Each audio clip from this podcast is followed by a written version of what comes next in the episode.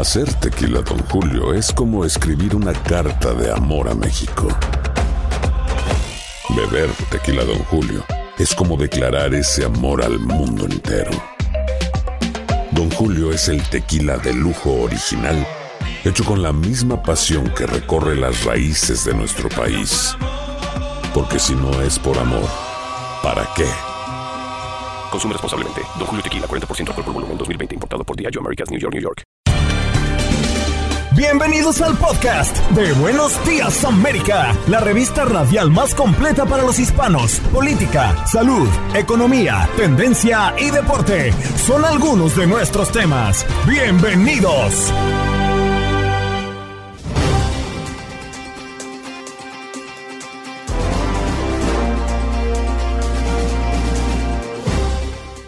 Hola, soy Andreina Gandica y este es el podcast de Buenos Días América.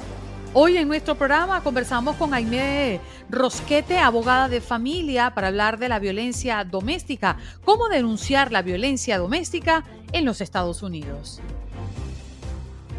Además, conversamos en la mañana del día de hoy con José Antonio Colina, presidente de VPEX. Es venezolanos perseguidos políticos en el exilio a propósito de una década de la muerte de Chávez y la llegada de Maduro a Venezuela. José Antonio Ocolina es un militar en retiro, activista y analista político venezolano conocido por oponerse abiertamente a la revolución bolivariana, además de formar parte de un grupo de militares conocidos como los militares de la Plaza Altamira, quienes en octubre del 2002 exigieron la renuncia del presidente Hugo Chávez. Además, conversamos con Eduardo Rosales, maestro en políticas públicas por la Universidad de Princeton y en administración pública por la Universidad de Harvard, consultor experto en asuntos públicos y de softline en Estados Unidos y Latinoamérica, para hablarnos de mm, este conflicto comercial entre los Estados Unidos y China y el confinamiento de la economía china durante la pandemia que está provocando un reacomodo en las proveedurías manufactureras globales. ¿De qué se trata y qué está pasando con el caso Tesla en México? En los deportes, como siempre, Aldo Virol Sánchez para hablarnos del Clásico Mundial de Béisbol, las bajas que ya se conocen. Hay una muy importante en República Dominicana que se ha mencionado en las últimas horas y ya el arranque de esta justa donde veremos a nuestras selecciones jugar béisbol nuevamente y el fútbol mexicano, la NBA y otros temas alrededor de los deportes. ¿Qué pasó? Las noticias relevantes. Las historias destacadas. El resumen de lo más importante. Estos son los titulares.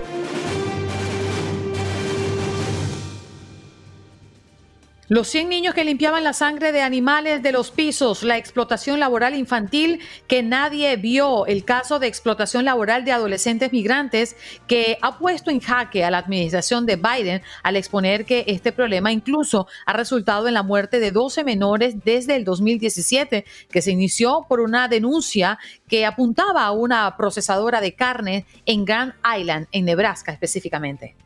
Al menos 13 muertos y más de 200.000 clientes sin electricidad deja la tormenta invernal en Estados Unidos. Un equipo de rescate logró hallar a dos adolescentes que permanecieron atrapados en la nieve en la sierra al este de Los Ángeles, según informó la oficina del alguacil del condado de San Bernardino. El FBI hizo pública una oferta de recompensa de 50 mil dólares por el rescate de cuatro ciudadanos estadounidenses secuestrados en la ciudad mexicana de Matamoros, en la frontera con Estados Unidos. La Embajada de los Estados Unidos en México emitió un comunicado con solicitud del FBI de colaboración del público para identificar a las personas responsables. Rescatan a cientos de inmigrantes hacinados en un camión de carga en México. Se dirigían a la frontera con Estados Unidos. Un total de 123 migrantes fueron rescatados por autoridades locales, luego de que fueron encontrados hacinados en un camión de carga en Ecatepec, el Estado de México, el cual tenía como destino la frontera con Estados Unidos. Según reportes en la unidad, había 96 hombres, 23 mujeres y 4 menores, cuyas nacionalidades varían entre guatemalteca y salvadoreña. Una presunta estampida humana durante un concierto de hip hop dejó al menos una persona muerta y varios heridos en Roster, New York. Según los primeros informes, los hechos ocurrieron el domingo por la noche en la localidad de Main Street Emory, ubicado sobre la calle principal de Roster. Preocupación por la escasez de albuterol, un medicamento común para aliviar problemas respiratorios. El albuterol es uno de los medicamentos más recetados en el país y su versión líquida es la que estaría escaseando, sobre todo en hospitales. Por los virus respiratorios a los niños se les aprieta el pulmón y esta medicina es la que ayuda a que puedan respirar, dice la doctora Denise Núñez, quien invita a los padres a intensificar la prevención para proteger a sus hijos. Y varios trabajadores de concesionarios del United Center acusaban a la compañía Levy Compass Group de presuntamente violar las leyes laborales del Estado, por lo que este 5 de marzo decretaron una huelga para exigir un contrato justo, el cual tenga salud asequible para todos, pensión, mejores salariales y beneficios. Es lo que pasa con la salud, la pensión y el salario de trabajadores allí en Illinois.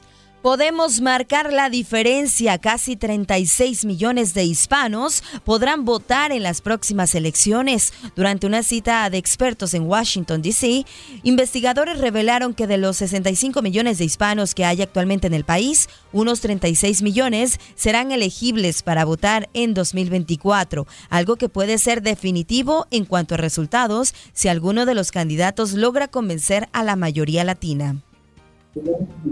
Y en información deportiva, reporta 14 jugadores ya en el centro de alto rendimiento de la selección mexicana en la nueva etapa dirigida por Diego Martín Coca.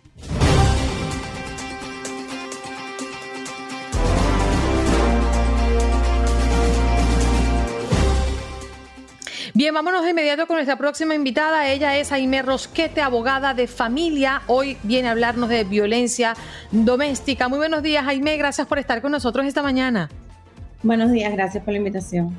Bueno, definitivamente y desde bien temprano hemos consultado a la audiencia un poco sobre este tema, abogada, pero queremos hablar de que no importa el motivo, nadie debe soportar la violencia doméstica, pero ¿cómo actuar si somos víctimas o estamos viendo que alguien más es víctima de violencia doméstica? ¿Cuál es el primer paso, abogada?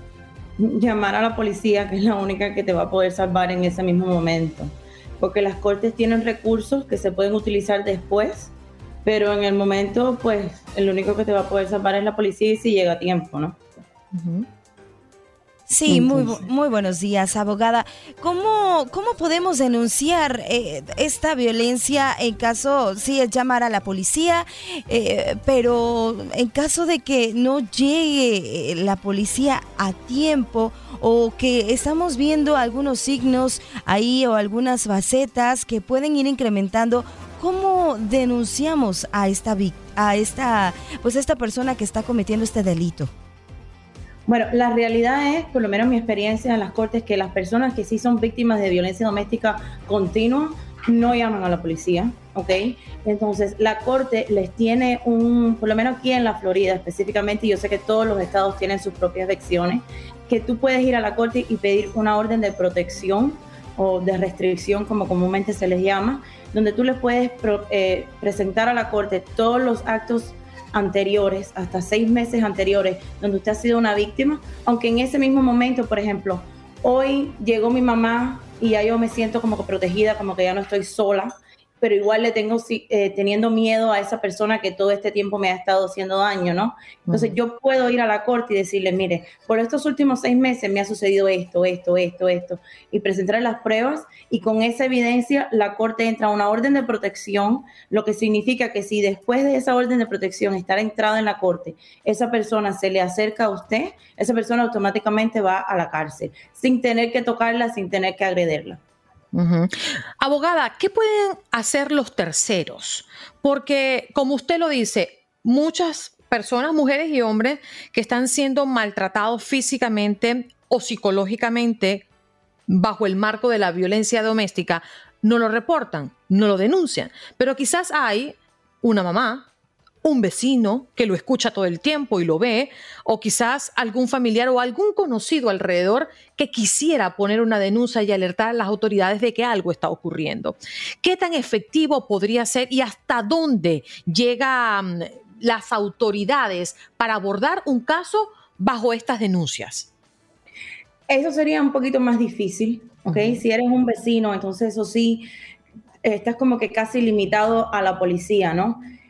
Entonces, eh, en la corte eh, puedes hacer una denuncia si es una persona mayor que no se pueda eh, defender esa misma persona, obviamente si es un niño. Si es un niño, la mamá, el papá puede eh, hacer una denuncia a nombre del menor y también a nombre de un anciano. Pero ya si es un adulto, eh, los terceros como que no tienen muchos recursos, excepto llamar a la policía en el momento que sienta que está sucediendo. Porque obviamente en ese, en ese momento la policía puede llegar. Pero en las cortes como tal están bien limitados si la víctima no, no hace la denuncia ella o él. Sí, abogada, eh, hemos hablado también ya eh, anteriormente sobre que hay diferentes tipos de, tipos de violencia, diferentes tipos de abuso. El, que pues es más común o el que se suele denunciar un poco más, pues es el físico, ¿no? Que es el que eh, pues puede provocar esas heridas, esas lesiones, pero hay otros tipos de, de violencia, como la violencia emocional, la violencia psicológica, eh, la violencia sexual. ¿Qué otros tipos hay de violencia que se puedan denunciar y qué tanto han crecido en, pues, los, últimos, los últimos años? Vimos también una pandemia que eh, con el confinamiento pues desató, provocó que hubiera más violencia dentro de los hogares. Sí, bueno, con la pandemia sí vimos más violencia dentro de los hogares, pero sería la, violencia que uno conoce, ¿no? El, abuso físico y demás.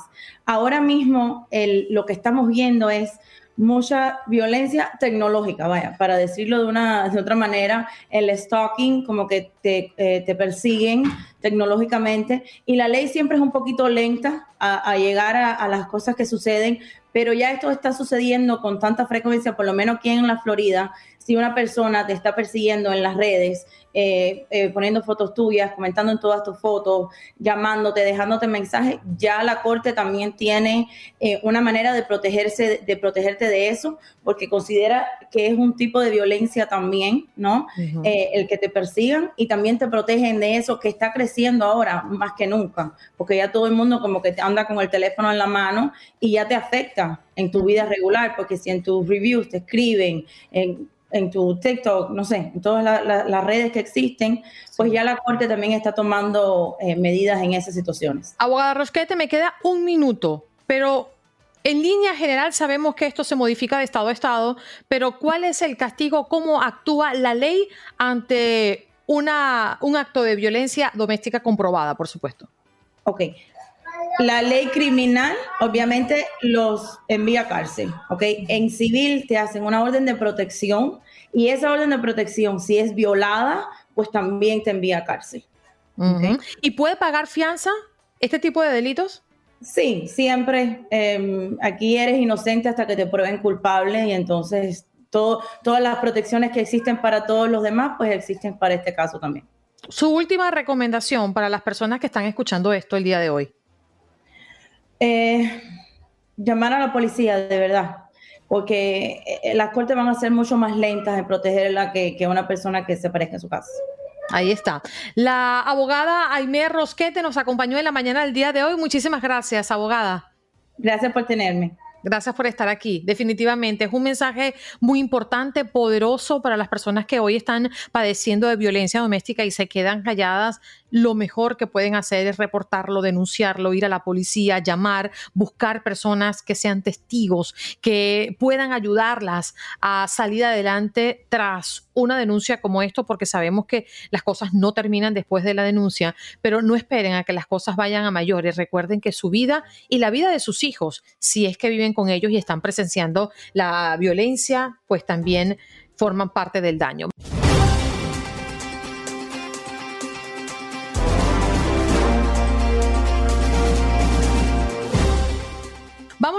Inmediato a recibir a nuestro próximo invitado a propósito de este tema que tenemos sobre la mesa, a una década de la muerte de Hugo Chávez y la llegada de Nicolás Maduro a Venezuela. Ayer, justamente 5 de marzo, se ha cumplido 10 años del fallecimiento del que fue presidente en ejercicio en el momento en el que falleció Hugo Chávez Fría. José Antonio Colina, presidente de Bebex, eh, acrónimo de venezolanos perseguidos políticos en el exilio, está con nosotros esta mañana. José Antonio, un placer saludarte.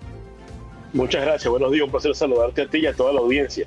José Antonio, ¿qué ha pasado durante estos últimos 10 años? La herencia del expresidente Hugo Chávez se mantiene vigente o Nicolás Maduro ha hecho de su legado algo diferente? Háblanos de lo que ha pasado durante estos 10 años. Bueno, básicamente, sin duda, pues ha sido completamente diferente. Hay que recordar que Hugo Chávez eh, tuvo en su momento, pues, a una Venezuela con unos precios de petróleo muy altos y posteriormente esos precios de petróleo cayeron, lo que ha hecho que Nicolás Maduro, pues, eh, haya tenido que manejarse eh, de una manera bastante deficiente, aunado a eso la corrupción, la cleptocracia y por supuesto, siendo Nicolás Maduro un individuo que viene de un estamento diferente al de los militares, pues ha tenido que eh, aliarse con otro tipo de militares que no fueron los militares del 4 de febrero y con otro tipo de funcionarios policiales y ha sido 10 eh, años pues de mayor represión, mayor violación a los derechos humanos, mayor presencia de los cubanos castristas en Venezuela y de, otras y de otros enemigos de los Estados Unidos en territorio venezolano como resulta China, Irán, Rusia. Entonces, eh, creo que estos 10 años pues, han sido decadentes y patéticos, pero hay que estar claro, Nicolás Maduro es consecuencia de Hugo Chávez, no es que Hugo Chávez es una cosa y Maduro es otra, no. Nicolás Maduro es una consecuencia de Hugo Chávez y todo forma parte de la misma revolución que ha generado pues muerte, tristeza, desolación y un gran éxodo de venezolanos hacia el extranjero. Es que justamente cuando revisamos eh, el día en el que falleció Chávez, eh, bueno, todos supimos y vimos el gobierno autoritario que se gestó, eh, que persiguió a opositores, que cerró medios de comunicación críticos y buscó controlar todos los poderes del Estado. Al día de su muerte aún existían en Venezuela algunos contrapesos, bueno, que se mantuvo allí vivo, eh, mínimo para hablar de un Estado, entre comillas, un Estado de derecho. Mm, al tomar Maduro, pues la posición y el legado, como bien lo comentas, porque es una sucesión prácticamente, siguió el camino inicial de Chávez. Y hoy estamos hablando de, de, una Venezuela mucho más cruda y mucho más limitada que el día en que murió Hugo Chávez. No, sin duda. Y hay que recordar también pues, que en el caso de Maduro, ¿no? Maduro es alguien que no pertenece al movimiento originario del 4 de febrero, que fue el que llevó a Hugo Chávez al poder. Primero la intentó una golpista, que fue lo que lo saltó a la fama en Venezuela y de allí posteriormente ganar una elección que fue la única elección que ganó, por cierto, Hugo Chávez en Venezuela. Además fueron fraudulentas. Pero hay que eh, destacar que Nicolás Maduro, desde que asume el poder, eh, buscó la manera de distanciarse de los militares del 4 de febrero. De hecho, todos los militares y todas las personas que acompañaron a Chávez inicialmente, Maduro los ha perseguido, los ha encarcelado, los ha sacado al destierro. Tal es el caso de Rodríguez Torres, que fue un esbirro de Chávez, después fue su ministro del Interior y ahora se encuentra exiliado en España después de cuatro o cinco años de cárcel. Raúl Isaías Baduel eh, murió en la cárcel eh, en Venezuela, un, elemento de la revolución. Y todos los militares del 4 de febrero pues están prácticamente o dentro del país sin cargo o fuera de Venezuela eh, buscados por el madurismo. Entonces Maduro se ha distanciado del ala militar y eso ha generado que sin duda haya tenido pues una un, comportamiento, una actuación mucho más deplorable porque ha estado eh, rodeado de elementos militares, de elementos de, los organismos de seguridad del Estado que buscan mantenerlo en el poder a toda costa, entonces ha sido mucho más represivo, mucho más violatorio de los derechos humanos y como los dije, hay una, una, corrupción creciente que tiene un precio del petróleo muy bajo y eso ha hecho pues que Venezuela viva en la más profunda miseria y algunos tratan de distanciarlo de Hugo Chávez, pero no, Maduro es una consecuencia de Chávez, es la misma revolución. José Antonio, tú has vivido en carne propia el peso del régimen militar en retiro, activista y analista político venezolano, conocido por oponerse abiertamente a la revolución bolivariana, además de formar parte de un grupo de militares conocidos como los militares de la Plaza Altamira, quienes en octubre del 2002 exigieron la renuncia del presidente Hugo Chávez, que además revolucionó todo el país y fue un punto de partida para continuar luchando por la libertad en nuestro país. Pero quiero traer a colación también cifras muy interesantes para que la gente entienda un poco lo que ha pasado durante estos 10 años después de la muerte de Hugo Chávez. Más de 200 medios de comunicaciones han sido cerrados, decenas de periodistas arrestados y siete trabajadores de la prensa asesinados, de acuerdo con los registros del Sindicato Nacional de Trabajadores de la Prensa. Te pregunto, José Antonio, en esta cifra no vemos reflejado el éxodo de los venezolanos que han decidido ya rendirse e irse de nuestro país. ¿Quién iba a pensar que Venezuela, después de ser un país receptor de inmigrantes, pues sea el principal eh, país de mm, personas saliendo y huyendo del régimen? Bueno, eso ha ocurrido básicamente porque, como bien lo dijimos, pues se tornó en, una tiranía prácticamente pues mucho más violatoria a los derechos humanos. Y también hay que destacar la, la importancia, eh, o que también tiene responsabilidad los factores de oposición en Venezuela. Hay que recordar que esos 7.1 millones de venezolanos que han emigrado a diferentes países del mundo lo han hecho porque no tienen esperanza de tener una vida eh, viable, una vida normal en Venezuela. Entonces, aquí la responsabilidad, por supuesto, es del régimen que ha destruido el país, lo ha dejado sin instituciones, ha pisoteado la constitución y ha construido una clase política que solamente beneficia a un sector, que son los boliburgueses.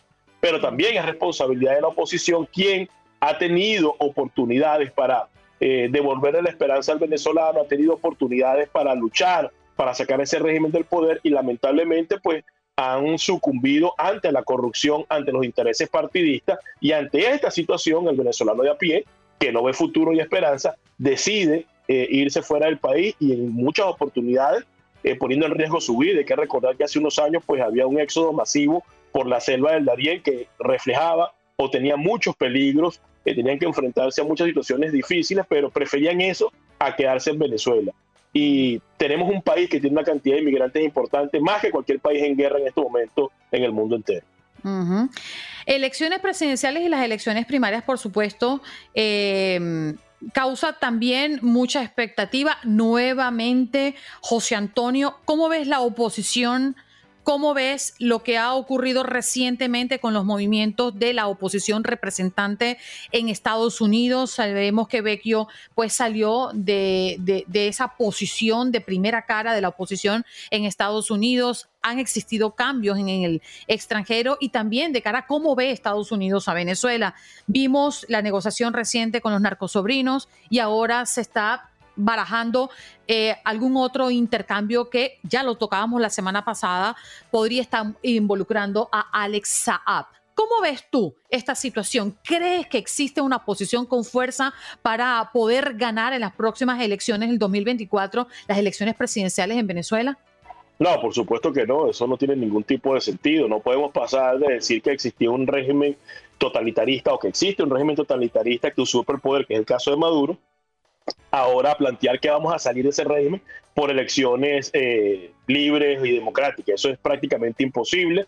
En estos momentos las elecciones primarias en Venezuela solo gozan con el 13.7% del apoyo de la población. Quiere decir que un 87% no está ni de acuerdo, ni le importa, ni le interesa, porque ese 87% básicamente está claro que mientras Maduro esté en el poder, no hay una salida electoral viable. Y la oposición en Venezuela y fuera del país ha perdido mucha credibilidad sobre todo por los casos de corrupción que reflejó el gobierno interino, por las pugnas internas que hay entre los diferentes eh, partidos políticos, y esto ha hecho que la población venezolana se separe por completo y pierda absoluto interés en los líderes políticos del momento. Tan es así que esas elecciones primarias, a pesar que María Corina Machado, que es la candidata que mayor coherencia ha tenido hasta el momento, o la tuvo hasta el momento, eh, va a participar, solo ha, logrado lograr el interés el apoyo de 3 y, 3 y algo de la población de ese por ciento. Entonces yo no creo que esa sea una solución viable y creo que Maduro, a pesar de que el país lo está desintegrando y lo está destruyendo, pues se encuentra en una posición más o menos cómoda para él porque no tiene una oposición fuerte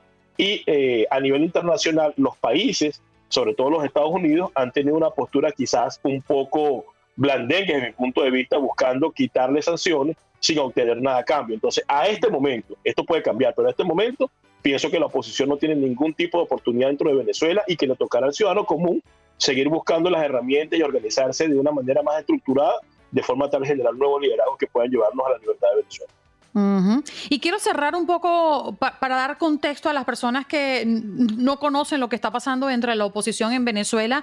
Y leía eh, José Antonio hace un par de semanas atrás el resultado de mm, unas encuestas que se estaban realizando alrededor de la oposición. Se mencionaba a Benjamín Rauseo Rodríguez, conocido mejor como el Conde del Guácharo, que es conocido en Venezuela y en buena parte de la región por el humor, por ser un humorista, encabeza hoy por hoy las encuestas de data análisis, al menos como el candidato de las elecciones primarias de la oposición que enfrentará pues al chavismo en los comicios presidenciales previstos, ya lo mencionaba, para el 2024. José Antonio, ¿cómo ves tú esto? Porque el conde del Guácharo, como se hace llamar y conocer, ya es la segunda vez que intenta.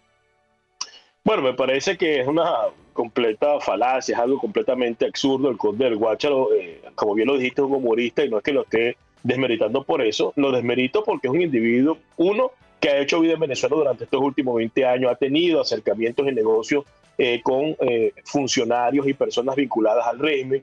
se le ha visto en diferentes oportunidades con personas que están vinculadas al régimen y en lo particular, para mí él no representa una ficha de cambio, no tiene estructura, no tiene organización, ni siquiera pienso que tiene un plan para salir de la tragedia que está viviendo Venezuela. Creo que es un, elemento que ha sido utilizado en estos momentos para decir que en Venezuela existe algún tipo de democracia, que existe algún tipo de posibilidad que alguien diferente al chavismo pueda llegar al poder, pero al final del día el resultado siempre va a ser el mismo porque la revolución no tiene otro camino sino que mantenerse por la vía que sea, porque en el momento que esa revolución termine o salga del poder, muchos de estos elementos van a estar judicializados eh, en Estados Unidos, por ejemplo, por, hacer, por estar vinculados al narcotráfico, violación de los derechos humanos. Otros tantos estarán acusados internacionalmente por delitos en otros países. O sea que lo que les espera es la cárcel. La cárcel en el mejor de los tiempos. Y si la cosa se, se sale de control, les puede esperar inclusive la muerte. Entonces, yo no veo la posibilidad de que se pueda salir democráticamente del régimen de Maduro y espero que después de estas elecciones primarias que esto llegue a un punto donde el venezolano entienda que no es por la vía democrática que vamos a hacer de Maduro, se pueda pues activar otro mecanismo para lograr la libertad de Venezuela. En resumidas cuentas, José Antonio, por como te escucho en la mañana del día de hoy, estamos hablando de que por delante a Venezuela le quedan muchísimos años bajo el régimen de Nicolás Maduro y su combo. Bueno, por lo menos no sé si muchísimos años, pero por lo menos este año que va a terminar y parte del que viene, eh, mientras sigan con esta farsa en las primarias, se va a mantener allí y esperemos que ese sea el tiempo necesario para que emerjan otras figuras, otras estrategias y otros, eh, otros liderazgos que permitan realmente liberar a Venezuela de esta tragedia que implica al régimen, por supuesto, pero también a factores de la oposición que han colaborado con el rey. Voy a leerte rápidamente el mensaje de Vanessa Macías. Maduro es más bruto que Chávez, aunque no entiendo por qué la asesora de Chávez era la esposa de Maduro o me equivoco. Muchas personas piensan que Maduro es bruto. ¿Tú qué piensas? Bueno, realmente eso es lo que nos hace ver, pero alguien que mm, se mantiene 10 años eh, en el poder, alguien que eh, ha podido de una u otra forma sortear eh, todos los inconvenientes que han surgido interna y externamente, no creo que sea tan bruto. Creo que nosotros hemos minimizado realmente la capacidad de este individuo y si él es bruto, habla muy mal de nosotros porque hemos permitido que un animal como ese tan bruto se mantenga en el poder y haya logrado el éxito, el éxito de más de 7.1 millones de venezolanos. Así que creo que hay que estar, hay que ser mucho más objetivo hablando de la situación de Venezuela. José Antonio, te abrazo y muchísimas gracias por estar con nosotros esta mañana. Muchas gracias por la invitación, que tengan muy buenos días. Buen día para ti también. Allí escuchábamos a José Antonio Colina, quien es presidente de BPEX, em, venezolanos eh, perseguidos políticos en el exilio. Es un militar en retiro, activista y analista político venezolano conocido por oponerse abiertamente a la revolución bolivariana.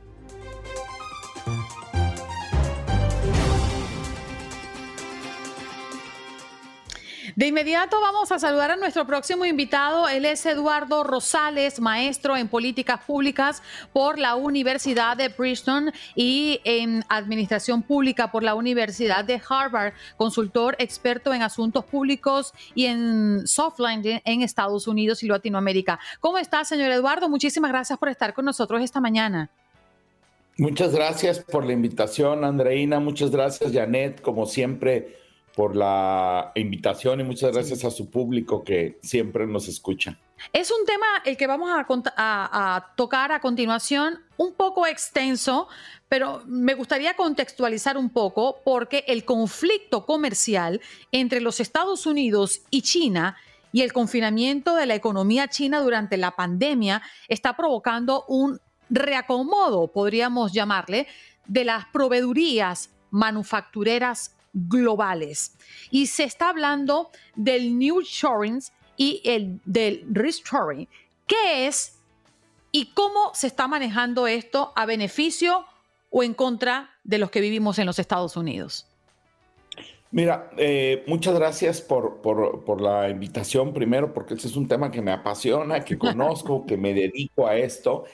Eh, yo, yo, te diría que no solamente la, la, parte de las diferencias entre China o, o la competencia por la, por el predominio en el mundo, sino que tú tocaste un tema importante que fue la pandemia, pero además durante la pandemia pasaron otras cosas que pueden parecer hasta anecdóticas, pero este barco que se atora en el canal de Suez y corta la, la provisión de servicios de Asia hacia, hacia Europa, por ejemplo, es una marca de lo delicado que es la dependencia. La globalización hizo que muchos países dependieran de muchas regiones diferentes del mundo. Lo que nos estamos enfrentando hoy a partir de estos fenómenos que han pasado, a partir de eh, sociedades que políticamente empiezan a rechazar la globalización y que dicen, oye, tienes que cuidar mis empleos, no los empleos de Indonesia o los empleos de, de Vietnam. Lo que tienes con la competencia entre China y Estados Unidos por el predominio en el mundo eh, eh, lo, dicen muchos estudiosos de esto, yo estoy convencido de esto, es que se van a formar grandes bloques regionales eventualmente. Incluso eh, se habla de desarrollos tecnológicos diferentes, esto se enmarca, como dices tú, en, en muchos otros temas. La prohibición del gobierno de Estados Unidos para que las empresas norteamericanas transfieran tecnología a China en lo que se refiere a microprocesadores eh, hace que es probable que vayamos hacia un mundo en donde haya dos diferentes tipos de tecnología. Y entonces aquellos países que tengan, por ejemplo, apoyo, presencia de la economía china, pues tenderán a usar más ese tipo de tecnología. Aquellos países que tengan presencia, apoyo, eh, eh, eh, el, predominio de la tecnología de Estados Unidos va a depender más y formará parte de estos bloques. Entonces, lo que nos estamos enfrentando hoy es que más que un, este retroceso de la globalización, en lugar de que cada país se encierre en sí mismo, lo que vamos a tener son grandes bloques competitivos. Y entonces yo te diría, que la, la, importancia, la fuerza de la economía de los Estados Unidos depende de qué tan bien conforme estos bloques. Y entonces lo que hoy estamos viendo es que Norteamérica, por ejemplo, Canadá, Estados Unidos y México están haciendo un trabajo eh, eh, a veces pensado o a veces natural de reagrupamiento, donde tú lo que estás viendo, lo, en México es una gran noticia el que Tesla se vaya a, Nuevo León, eh, pero de esas noticias te encuentras seguido porque el mundo lo está leyendo. Nissan acaba de anunciar una inversión casi del tamaño de la de Tesla en Aguascalientes y BMW acaba de anunciar una inversión del mismo tamaño en San Luis Potosí lo que estás viendo es que muchas de las empresas del occidente, en este caso una japonesa y una alemana y una norteamericana como es Tesla, están leyendo justamente que esta integración va a hacer que quienes tengan un pie en Norteamérica van a tener acceso a un mercado de 600 millones de personas de entrada y que esto a la larga genera beneficios para, yo estoy convencido de eso, siempre he creído que la integración de Norteamérica tendría que tener de alguna forma la idea de que se tienen que cumplir diferentes roles. Es decir, el estadounidense tiene que entender que los mexicanos tienen que jugar un rol para ayudarle a todo el equipo y los canadienses tienen que jugar otro rol y que no nos tendrá que asustar. Eh, en mi caso, yo por ejemplo que vivo aquí en Texas, yo sé que la llegada de Tesla a Nuevo León va a fortalecer una cadena productiva del sur de Estados Unidos y del norte de México y que eso va a generar empleos aquí. Y en lugar de que esa planta se vaya a Indonesia y genere empleos en Vietnam o genere empleos en Laos, los genera aquí, en esta región del mundo. Yo creo que hoy tenemos que entender más que lo que sigue no es que cada país vuelva a pensar en sí mismo, sino pensar en bloques regionales. Y uno de los bloques regionales que lo está haciendo bien, que, eh, el sector privado de estos tres países está entendiendo bien, es Norteamérica. Buenos días, maestro Rosales. Sí, este tema en particular de, Tesla llamó mucho la atención en México, ¿no? Y, bueno, pues finalmente se, se, confirma que Elon Musk va a llevar eh, hacia Nuevo León, pues la instalación de esta nueva planta. Hay que recordar también, pues este tratado comercial entre México, Estados Unidos y Canadá, el famoso TEMEC, que bueno, pues también debe fortalecer a todo esto y lejos de pensar de que, ah, pues lo llevó al patio trasero eh, ahí de, los Estados Unidos, pues debe de fortalecer toda la región.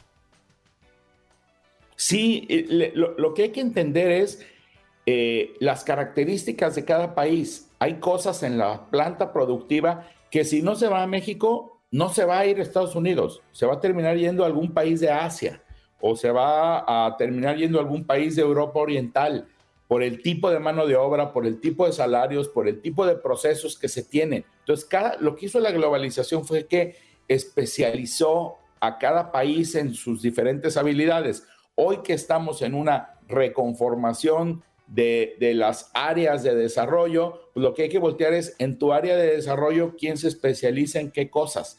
Eh, eh, y por el contrario, yo creo que cuando tienes en, del otro lado de la frontera determinada producción, tú, tú decides de este lado de la frontera, de, en Estados Unidos, tú puedes decidir qué oportunidades te genera esa, esa, esa nueva inversión, qué necesidades van a tener los que lleguen. Por ejemplo, ahorita se habla de que en México hay un déficit de, de 120 mil millones de pies cuadrados de parques industriales que faltan por lo que va a llegar de inversión. Es decir, faltan parques industriales. Y una parte central de esto, se habla de que en, Tijuana, por ejemplo, ahí eh, queda muy poco espacio en parques industriales. Se van a tener que construir nuevos. Bueno, esas nuevas plantas van a llegar ejecutivos y van a llegar empleados que seguramente le van a ayudar a Baja California, pero también le van a ayudar a California porque van a crear otro tipo de consumo, van a crear, eh, eh, llega gente con capacidades técnicas importantes al, área. Lo mismo está pasando en Ciudad Juárez. Ciudad Juárez se están llenando de, de, plantas de todo el mundo que se están instalando ahí y que justamente le generan al área del paso una derrama económica importante. O sea, lo, lo, que, lo que hoy estamos viendo, yo creo que es una buena noticia para Norteamérica en lo general, también para Canadá, creo yo, pero obviamente para el sur de Estados Unidos es... Profesor Rosales, antes de que se nos marche, porque nos queda un minutito nada más, hoy se está hablando de que las empresas grandes están usando como estrategia fabricar más cerca del mercado donde venden sus productos. Eh, ya hace décadas atrás la tendencia era llevarse las fábricas a China para producir más barato. Ahora la tendencia es el regreso hacia las zonas geográficas más cercanas. ¿Cómo estaría beneficiando más allá las personas que viven en México, porque ya lo he explicado muy bien, a nosotros los que vivimos acá en los Estados Unidos? Bueno, primero, porque vas a tener los bienes, ¿no? O sea, eso, es una, parte fundamental. Seguir consumiendo. no, no, no hay nada más caro que no tener las cosas, ¿no? Y en segundo lugar, muchas de esas inversiones hoy van a tener que repensar. Cuando pensaban ellos en China, pensaban, hay áreas donde los salarios en China son más altos que los de México, ¿no? Entonces, eh, pensabas tú qué regiones de China te pueden servir para diferentes cosas. Hoy este voltear a Norteamérica implica que algunas cosas se irán a México, pero otras se vendrán a los Estados Unidos y otras se irán a Canadá. O sea, es un, es, no, solamente es voltear a, México, es voltear a Norteamérica. Entonces las inversiones se van a venir a Canadá, a Estados Unidos y a México principalmente. Entonces yo creo que todos terminamos ganando. Sí, señor. Profesor, muchísimas gracias por venirnos a hablar de este tema que nos afecta a todos, porque directa o indirectamente es una situación que está tomando en cuenta las grandes empresas, como ya lo mencionábamos, y que se va a ver traducido en los próximos años de manera inmediata y ya lo estamos viendo justamente con las movilizaciones de grandes empresas como Tesla, que lo acaba de mencionar nuestra compañera Janet en esta mesa. Un abrazo, gracias por estar aquí. Gracias, hasta luego. Ahí está, Eduardo Rosales, maestro en políticas públicas por la Universidad de Princeton y en administración pública por la Universidad de Harvard. Nos acompañó el día de hoy para hablar de este conflicto comercial entre Estados Unidos y China y el confinamiento de la economía china durante la pandemia que está provocando un mm, reacomodo para los proveedurías manufactureras globalmente hablando. Ya regresamos. Estás escuchando el podcast de Buenos Días América, la revista radial más completa para los hispanos. Escúchanos en las diferentes plataformas: Euforia, Spotify, TuneIn y iHeartRadio. Tu DN Radio. Vivimos tu pasión. Adrenalina, y orgullo. Todo por ser campeones. En Buenos Días América. Contacto Deportivo.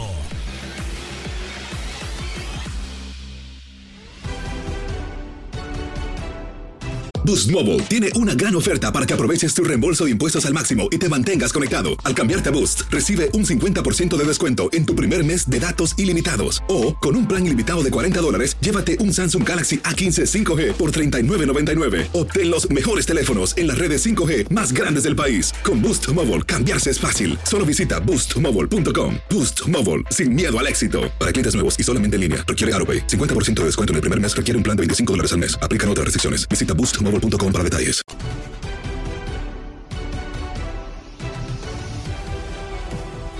Y señoras, señores, yo les digo, bienvenidos al octavo arte. Se bota la pelota y tratamos de estar desde a tres porque vamos a ser breves. Y es que hay noticias dentro de la NBA y los Knicks de Nueva York. Así es, ya lo discutíamos un poquito con Max Pérez Jiménez el día viernes, pero vale la pena recalcarlo, y es que estarían a punto de romper una grandísima mala racha. Recordemos que el último anillo de esta franquicia eh, fue en 1973, o sea, estaríamos hablando de que va a romper una racha de ya casi 50 años. Ah, caray, ah, caray, pero bueno. No pasa tampoco de rondas de playoffs desde el 2013. O sea, es una mala racha la que tiene el conjunto de la Gran Manzana, pero ahora suma nueve victorias consecutivas y tiene posibilidades reales de ser cabeza de, de la serie, cabeza de conferencia, lo cual lo llegaría a prácticamente ahorrarse la ronda de comodines y pasar directamente a los playoffs, cosa que le vendría muy bien y por supuesto a toda la afición que nos escucha en estos momentos de los Knicks de Nueva York, desearle la mejor de la suerte. Así que al momento esa es la información destacada en lo que viene siendo la NBA. Dejamos un poco los domos deportivos y las encestas porque nos subimos al ring, nos ponemos los guantes de boxeo porque, como lo dije, hay actividad del boxeo este fin de semana y la información la tiene nuestro máster en producción Orlando Granillo. Vamos a escuchar esta pieza por parte de nuestro queridísimo Orlando Granillo, de referente a lo que fue el resumen de boxeo este fin de semana. Este fin de semana en California, Brandon Figueroa logró quedarse con una victoria importante para su carrera tras defender con éxito su título mundial interino CMB frente al filipino Mark Maxayo. El estadounidense logró llevar a la lona al asiático en el décimo primer asalto para cerrar una pelea muy pareja y que lo pudo dejar sin título en su primera gran exploración en las 126 libras. En la misma cartelera, el joven prospecto Elija García venció por la vía del cloroformo en el cuarto asalto al uruguayo Amilcar Vidal y se convirtió en el nuevo campeón continental latino mediano del CMB. En otro pleito, Armando Reséndiz dio la sorpresa y se quedó con la victoria por la vía de nocaut técnico en 10 asaltos sobre Jarrett Hart, luego de que el médico parara la pelea. Estos son algunos de los resultados más importantes del boxeo durante el fin de semana. Con información de Orlando Granillo para tu DN, Antonio Camacho.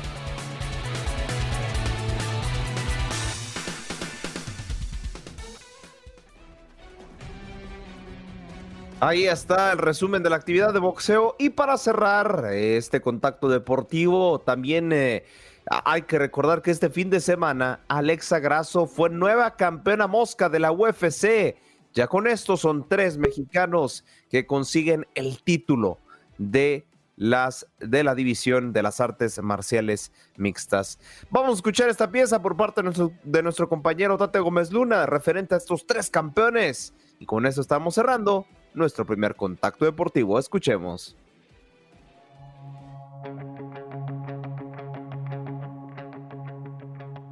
En la edición de la UFC 285, Alexa Grasso venció por sumisión a Valentina Shevchenko y no solo confirmó un regreso y una sorpresa histórica, sino que se convirtió en la primera peleadora mexicana en ser campeona mundial. Junto con la oriunda de Guadalajara, Jalisco, Brandon Moreno y Jair Rodríguez, conforman a los tres campeones que tiene México en la máxima categoría de artes marciales mixtas. De esta forma, 2023 ha sido un inicio espectacular para los peleadores aztecas. Primero, el 21 de enero en UFC 283, Brandon Moreno conquistó el campeonato peso mosca varonil al vencer por nocaut técnico al brasileño Davison Figueiredo en Río de Janeiro, poniéndole punto final a una rivalidad que llegó a cuatro combates.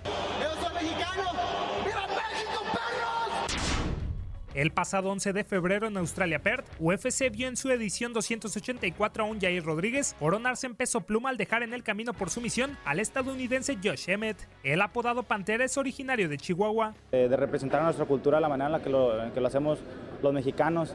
Y este, ahora, después de Brandon Moreno, pues me tocó a mí estar representando mi cultura, mi estado, Chihuahua. Bien orgulloso de ser mexicano, pero también orgulloso de ser norteño. La tercera y hasta el momento última gran ganadora mexicana es Alexa Grasso, quien terminó con 1500 días de reinado de Valentina Shevchenko para levantar en Las Vegas el cinturón de peso mosca femenil de la compañía. Ah, estoy muy contenta por ser la primer campeona mexicana entrenada, nacida en, en México 100% y bueno, espero que esto pueda abrir una gran puerta para todas las atletas que vienen detrás de nosotros. Ahora el objetivo de Moreno, Rodríguez y Grasso es defender con éxito los campeonatos y seguir demostrando que México puede convertirse en potencia en las artes marciales mixtas. Yo siempre me habían preguntado qué le faltaba a México para tener más campeones en la UFC y siempre dije que era cuestión de tiempo. En México tenemos un gran semillero de guerreros, de guerreros de corazón y bueno, lo estamos demostrando. Es un deporte relativamente nuevo en el mundo y pues imagínate para nuestro país, para México, súper nuevo. Entonces, haberme, haberme convertido en el primer campeón eh, nacido y crecido en México, pues me da mucha ventaja, mucha ventaja históricamente hablando y más porque otra vez regresé con el campeonato,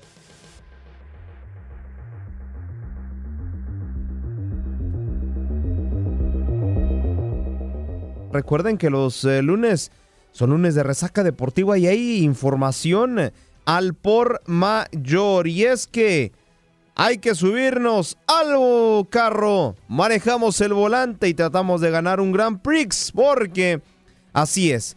Inició la temporada 2023 de la Fórmula 1 y Red Bull sigue siendo el manda más por lo menos hasta este Gran Premio de Bahrein donde Verstappen quedó como primero, Sergio Checo Pérez quedó como segundo de estar en quinto y Fernando Alonso como tercero. Y de hecho incluso Sergio Pérez eh, después eh, de mm, en la conferencia ¿no? de prensa que se da posterior al Gran Premio eh, decía entre risas, ¿no? Es bueno ver a tres carros de Red Bull en el podio. ¿Por qué? Porque uno de los ingenieros titulares de, que hacía los carros de Red Bull se fue a la escudería Aston Martin donde está Fernando Alonso. Pero bueno, el resumen de lo que pasó en el Gran Premio de Bahrein lo tiene nuestro máster en producción Orlando Granillo a la voz de Toño Camacho. Este domingo comenzó la temporada 2023 de la Fórmula 1 en Bahrein, donde el triunfo correspondió para el vigente campeón Max Verstappen. En segundo lugar llegó el mexicano Sergio Checo Pérez, logrando el 1-2 para Red Bull. El podio lo completó Fernando Alonso. Esta es la primera carrera que el tapatío logra situarse entre los tres primeros en la carrera inaugural. Al final de la competencia, Checo atendió a los medios de comunicación. Sí, ha sido, ha sido importante, ¿no? Eh, mantener la paciencia con ese primer stint, eh, con las llantas que llevaba Charles, que llevaba neumáticos neumático nuevo era muy difícil atacarlo. Cada que intentaba atacarlo degradaba mucho mis neumáticos, entonces era muy importante ser pacientes.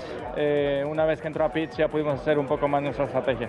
Sí, eh, eso era fácil hacerlo, ¿no? Pero empezar de la manera que lo hicimos, uno y dos eh, ayer y uno y hoy, es un excelente resultado para el equipo. Sé que no va a ser así, ¿no? vamos a tener mucha competencia de los rivales, porque ayer en calificación van muy pegados a nosotros, entonces creo que esta pista es única, ¿no? En términos de degradación, vamos a ir a, a circuitos muy diferentes donde las cosas serán diferentes. Esteban Ocó, Charles Leclerc y el debutante Oscar Piastri, piloto de McLaren, fueron los que no lograron terminar la primera carrera de la temporada, en la cual Red Bull luce como el principal candidato para repetir el campeonato. La siguiente parada de la Fórmula 1 será en el circuito de Jeddah Corniche en Arabia Saudita, el cual se correrá el fin de semana del 19 de marzo.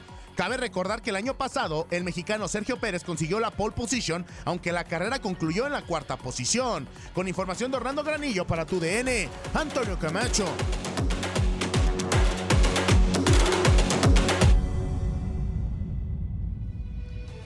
Para a lo mejor no tener un ambiente tan ameno dentro de Red Bull, y ahorita les voy a justificar por qué, eh, creo que son sumamente profesionales, sobre todo Checo Pérez. Porque bien sabemos que, y lo comentamos aquí en Buenos Días América, en nuestros contactos deportivos, que eh, Checo dijo, si no me ayuda Verstappen, yo no lo voy a ayudar a él.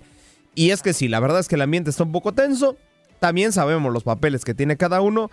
Y a la hora, a la hora de tomar sus bebidas energetizantes, a la hora de quitar del casco, a la hora de checar pues las revisiones, pues por ahí Fernando Alonso y Sergio Checo Pérez en español, con Verstappen presente, empiezan a dialogar entre ellos donde no en ningún momento le faltan al respeto a Verstappen, incluso también ahí dejan un mensaje entre orejas, pero sí como que eh, pues se ve un poco fracturada la relación, ¿no? Incluso Sergio Pérez se, empieza a llevar mejor con, con los españoles o algún hispanohablante dentro de la Fórmula 1. Cambiamos de torneo, cambiamos de disciplina, incluso nos ponemos la raqueta y aquellas bandas para el sudor porque ya hay campeones del tenis apenas ya en el mes de marzo y se viene un premio importante, el cual será el Indian Wells.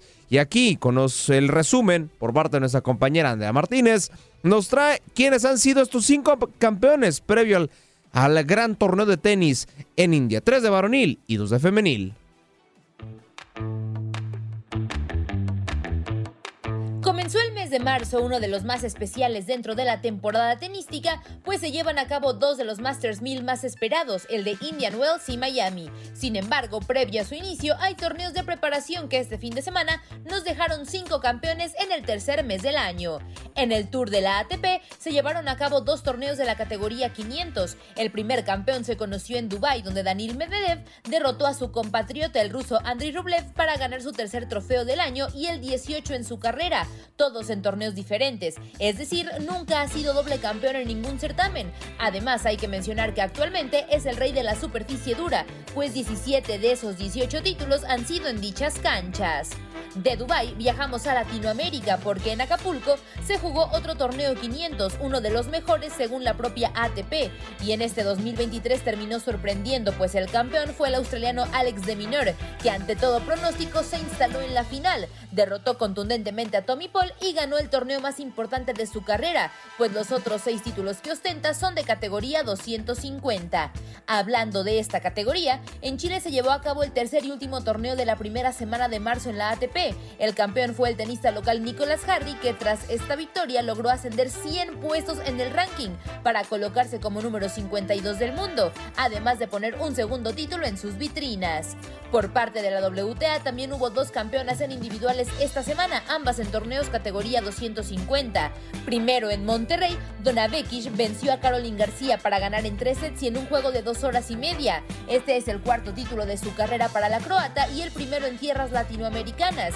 Becky siguió demostrando la hegemonía que tiene ante Caroline García, a quien derrotó por quinta vez en su carrera.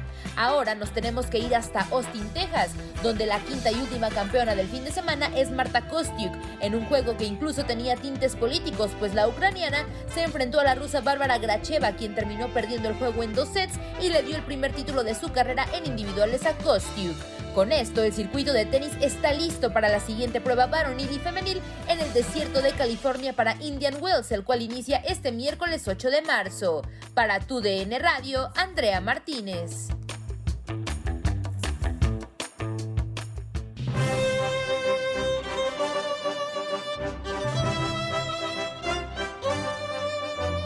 Ahí está, ahí está el hermoso himno de la Liga MX, porque ya saben, lo mejor del fútbol lo viven a través de tu DN Radio. Y se jugó la jornada tanto sabatina como dominical a través de, nuestro, de nuestra sintonía, perdón. Pero vámonos con los duelos más importantes del fin de semana. Primero, con aquel que viviste a través de nuestra sintonía.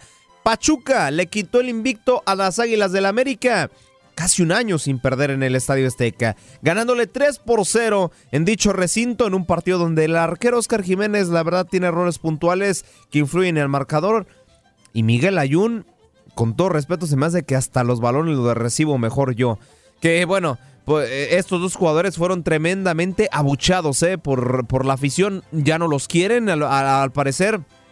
¿Y, ¿Y por qué digo esto? Eh, Oscar Jiménez me parece que en el tercer gol termina por regalarlo. La pelota pues la puedes quemar una vez y bueno ya eh, cuando llegue el Zuli le preguntaremos, pero termina por regalar un rebote totalmente de la Rosa y del otro lado pues Miguel Añún, de verdad, dos recepciones de balón que para un profesional son del día a día, se le fueron de manera infantil. Pero bueno, habló en conferencia de prensa el buen eh, técnico Azul Crema. Estamos hablando de Tano Ortiz Incluso también al estratega ya se le ve un poco molesto, ¿eh? se le ve un poco eh, ya cansado pues por tantas, tantos cuestionamientos que se le hace referente a que si Oscar Jiménez debe de ser titular, a que si estudió el otro, bueno, eh, le preguntaron lo mismo, incluso también se portó ahí medio grosero ahí con un eh, compañero de profesión, pero bueno, mejor escúchelo, las palabras del Dan Ortiz. Perdón, buenas noches. En la semana seguiré con la misma idea. Nunca he, nunca he cambiado. El equipo que hoy inició es el equipo que yo consideré que lo podía hacer de la mejor manera y el que mejor estaba iba a jugar. Después de este, de este partido evaluaré, analizaré, corregiré y lo que están mejor en la semana, a mi consideración, podrán estar de nuevo contra. Las declaraciones del Tan Ortiz referente a Oscar Jiménez que muchos ya dicen que Malagón, que ya dele chance a Malagón, que esto y el otro, que Jiménez, que esto. Él dijo, yo me casé con Jiménez y vámonos con Jiménez hasta que yo piense que sea necesario, es lo que dice el técnico azul crema. No sé por qué a veces los técnicos se casan con diferentes eh, jugadores. Pero bueno, pasémonos al apodado otro grande del fútbol mexicano. Y es que están de no creerse. El buen George está subido en la paunoneta, ¿eh? Nadie lo baja de ahí porque las Chivas ya ligan cuatro victorias de manera consecutiva después de haberle ganado 2 por 0 a Santos Laguna y el Guadalajara. Parece que si Alexis Vega nunca se lesionó, Víctor El Pocho Guzmán toma la batuta, toma el liderazgo del equipo y ha sido pues uno de los referentes ya al ataque del conjunto rojiblanco, siendo capitán y ya teniendo cinco anotaciones. Las declaraciones le tiene el estratega, el artista de esta camioneta, la Paunoneta, Paunovic, Belko Paunovic, que da sus impresiones de la victoria. Es, es un partido donde creo que podríamos haber jugado mejor con el balón. Creo que eh, podíamos aprovechado más las llegadas que tuvimos, pero uno no se puede, desde luego no se puede quejar con, con eh, dejar la portería a cero y no encajar un gol. Eh, pienso que esto es, es otro, otro tema positivo y más ganando en, casa de nuevo y con un ambiente fantástico, de una afición que, que, hoy nos estuvo apoyando desde el primer minuto hasta el último, eh, una afición alineada totalmente y que disfrutaba y apoyaba el equipo. Y, y, lo único lo que digo es, para que no se pierdan los goles porque marcamos, solemos marcar pronto, pues lleguen, lleguen a tiempo, ¿no? Y creo que eh, esto, esto es positivo.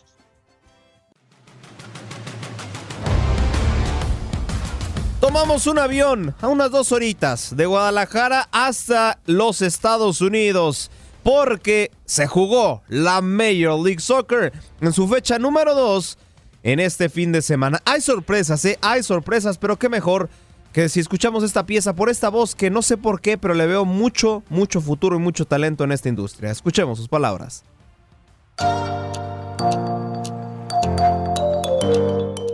La fecha número 2 de la Major League Soccer ha llegado a su fin, dejándonos grandes resultados en su jornada sabatina. En el partido inaugural, el LAFC aumenta a 6 años consecutivos, ganando en su primera fecha 3 por 2 frente al Portland Timbers.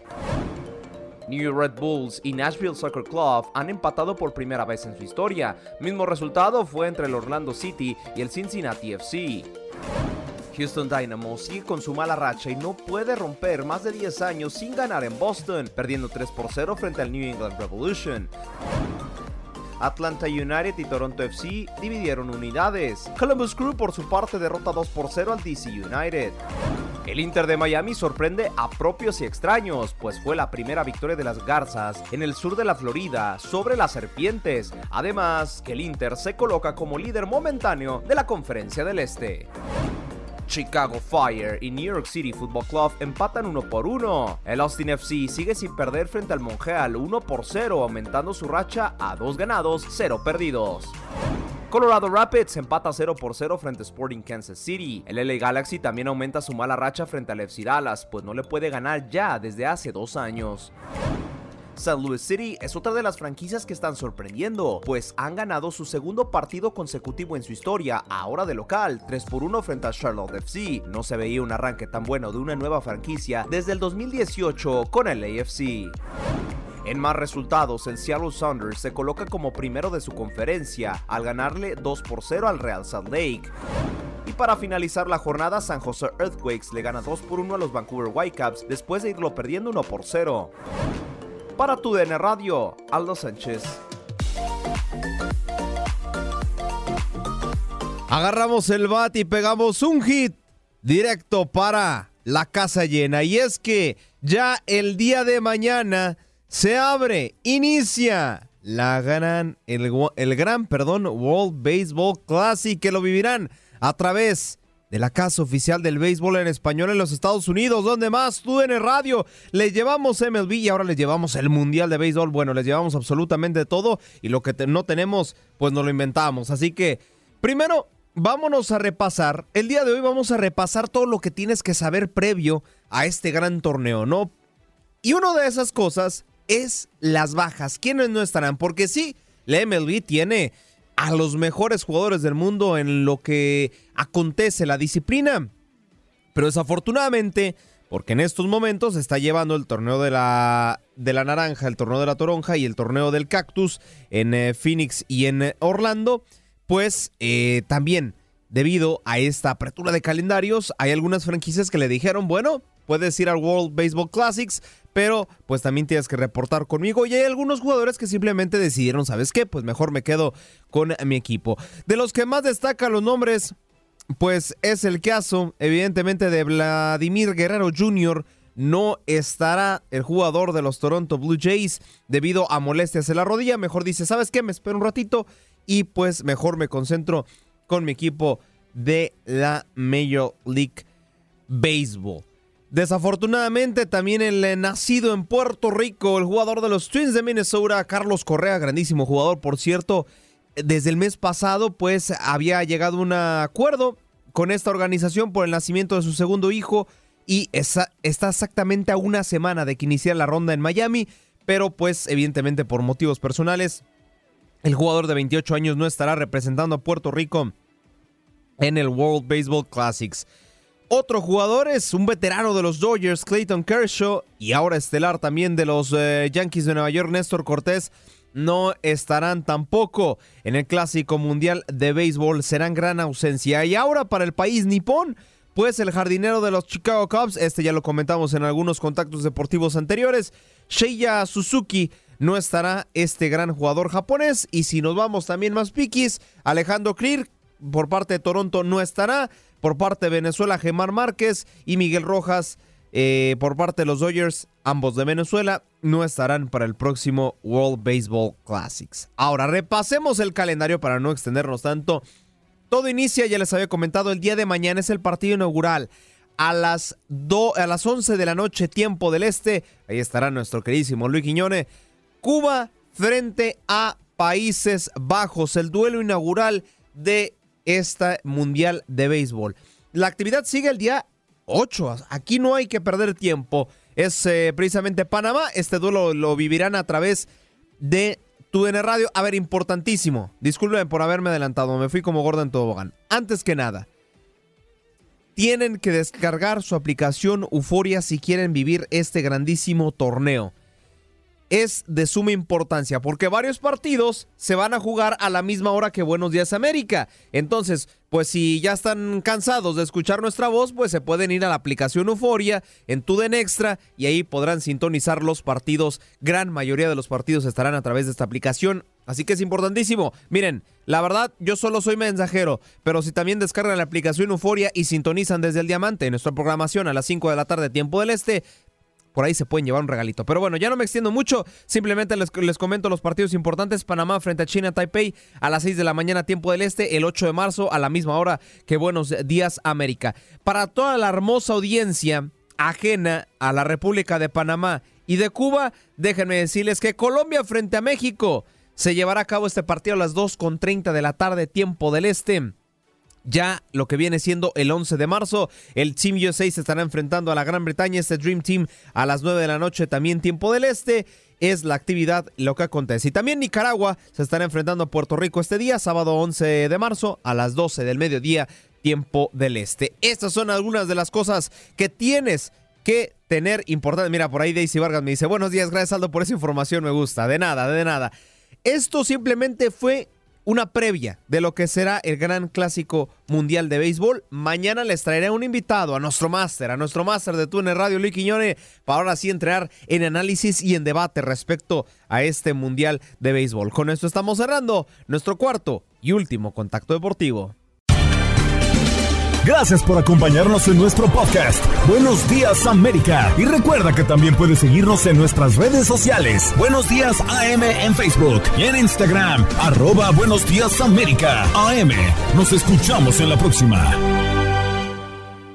Aloha mamá. Sorry por responder hasta ahora. Estuve toda la tarde con mi unidad arreglando un helicóptero Black Hawk. Hawái es increíble. Luego te cuento más. Te quiero. Be All You Can Be, visitando goarmy.com diagonal español.